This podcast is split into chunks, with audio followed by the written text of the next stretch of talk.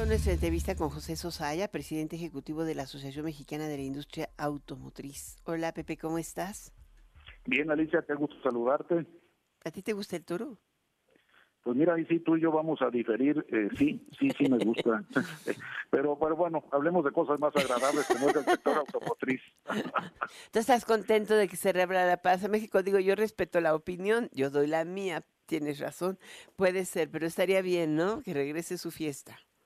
Yo creo que hay un poco de todo involucrado en esto y yo creo que también es un tipo de fiesta que se ha hecho parte de una cultura, no a nivel país, pero en varios países existe y bueno, hay, hay mucho para defender y mucho para criticar. Estoy de acuerdo contigo, mucho para criticar, pero también mucho por defender. Algún día lo platicamos tú y yo fuera del aire con mucho gusto. Pero también en el aire sería bien padre conocer tu opinión así. José eh, Sosaya, hoy se dieron a conocer los resultados de la industria. Hay una que es la de los autos limpios que trae un rezago de dos meses, pero en general el avance que tiene la colocación de autos nuevos es espectacular, ¿no? Sí, mira, afortunadamente, pues tú lo, tú lo, tú lo sabes, septiembre contra septiembre estamos hablando de un 50, casi 56% de incremento este septiembre de 2023 contra el septiembre de 2022. Suena muy impresionante el porcentaje, aunque lamentablemente todavía el número es muy bajo, hablamos de 6.235 unidades vendidas. ¿Cuántas? 6.235. Este Esto es septiembre. En el caso de los vehículos híbridos. Híbridos eléctricos, ahí van incluidos. ¿Y qué tienen? ¿El 5% del mercado? Sí, un poquito más abajo del 5%. Ojalá que logremos ir subiendo esto en porcentajes y en números mayores todavía. Ahora, ¿tú crees que podría crecer? Sí, claro, claro. Tú recordarás que cuando presentamos el estudio este que enviamos a hacer sobre unas recomendaciones para una política pública sobre electromovilidad y energías limpias, hablábamos de que si existiese una política pública sobre electromovilidad y energías limpias, de aquí al 2030 podría haber un porcentaje no del 5, sino llegar a un 38, 39% de, de ventas de este tipo de vehículos. Ajá, pero ese ese cambio de dónde debería provenir?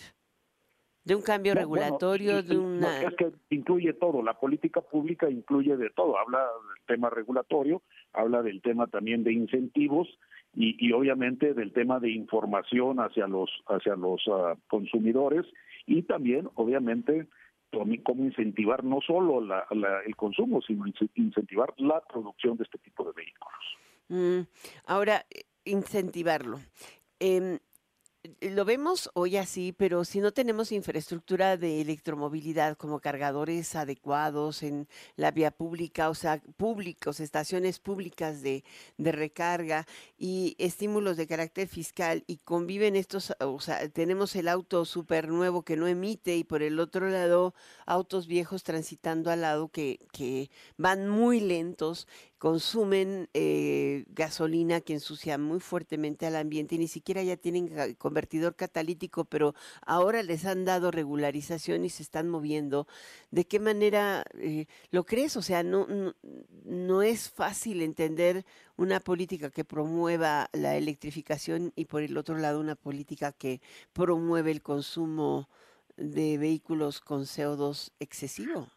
Lo que vemos es un poco contradictorio en el sentido de que estamos promoviendo nearshoring para la fabricación de este tipo de vehículos y de autopartes para este tipo de vehículos, pero no no incluyes incentivar su fabricación, no incluyes incentivar su compra y sí y sí estableces incentivos para que el tipo de vehículos antiguos con vehículos de combustión se sigan consumiendo más en el país cuando no sabemos ni el origen ni el estado físico-mecánico de estos vehículos. Entonces, ahí yo creo que habría que modificar este tipo de política, que en su principio yo digo es loable, es bueno ver cómo gente de menores recursos tiene acceso a vehículos, pero hay que hay que hay que vigilar todo, porque esa gente va a comprar un vehículo viejo que muy probablemente no encuentre todas las refacciones que necesita y en un ratito es chatarra automotriz en el país. Ahora, el avance de la venta de vehículos sí también es muy notable. No necesariamente los eh, eléctricos o electrificados híbridos y de plug-in y eléctricos, eh, pero eh, eh, estamos por, alcanzar cuántos autos vendidos en este año, un millón quinientos, un millón cuatrocientos. Sí, es, probable. de enero a noviembre eran un millón doscientos dieciocho mil vendidos de, en, en cuanto a ventas internas. O sea, el mercado local yo creo que debiera de llegar casi a un millón cuatrocientos, ojalá un millón quinientos si, si cerramos diciembre a tambor batiente.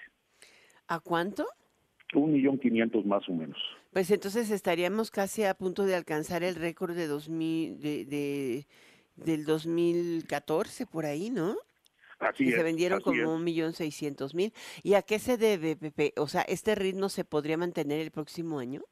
Pues eso esperamos. Lo que hay que ver si no es esto lo que se llama un tipo, y perdón el anglicismo, catch up, de todo lo que no se pudo proveer y que hubo demanda de vehículos en el año anterior por el tema de los chips y por la pandemia y que esto sea un poco un reajuste de los mismos.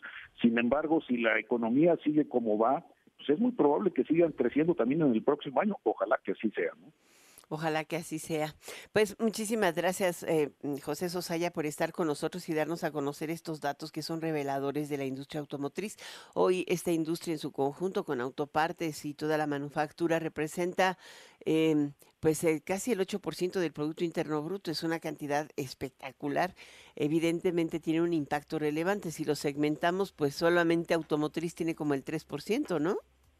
Sí, hablamos en el 3.8 más o menos por ciento, que es, es muy importante y más que nada y más relevante eh, la mano de obra, ¿no? Casi un millón de empleos directos, 3.5 millones de mexicanos directamente beneficiados y casi 39 millones de mexicanos por los diferentes sectores que sirven al sector automotriz, casi 39 millones de mexicanos que se benefician de este sector. Pues sí, muchísimas gracias, José Sosaya, presidente ejecutivo de la Asociación Mexicana de la Industria Automotriz, por estar en Enfoque Noticias. Con mucho gusto y muchas felicidades si es que no hablamos antes de fin de año. Abrazo grande. Abrazo. Que no lleguen pronto las corridas. no es cierto. que tengas muy buen fin de año, Pepe. Igualmente. Alicia, muchas gracias. Hasta pronto.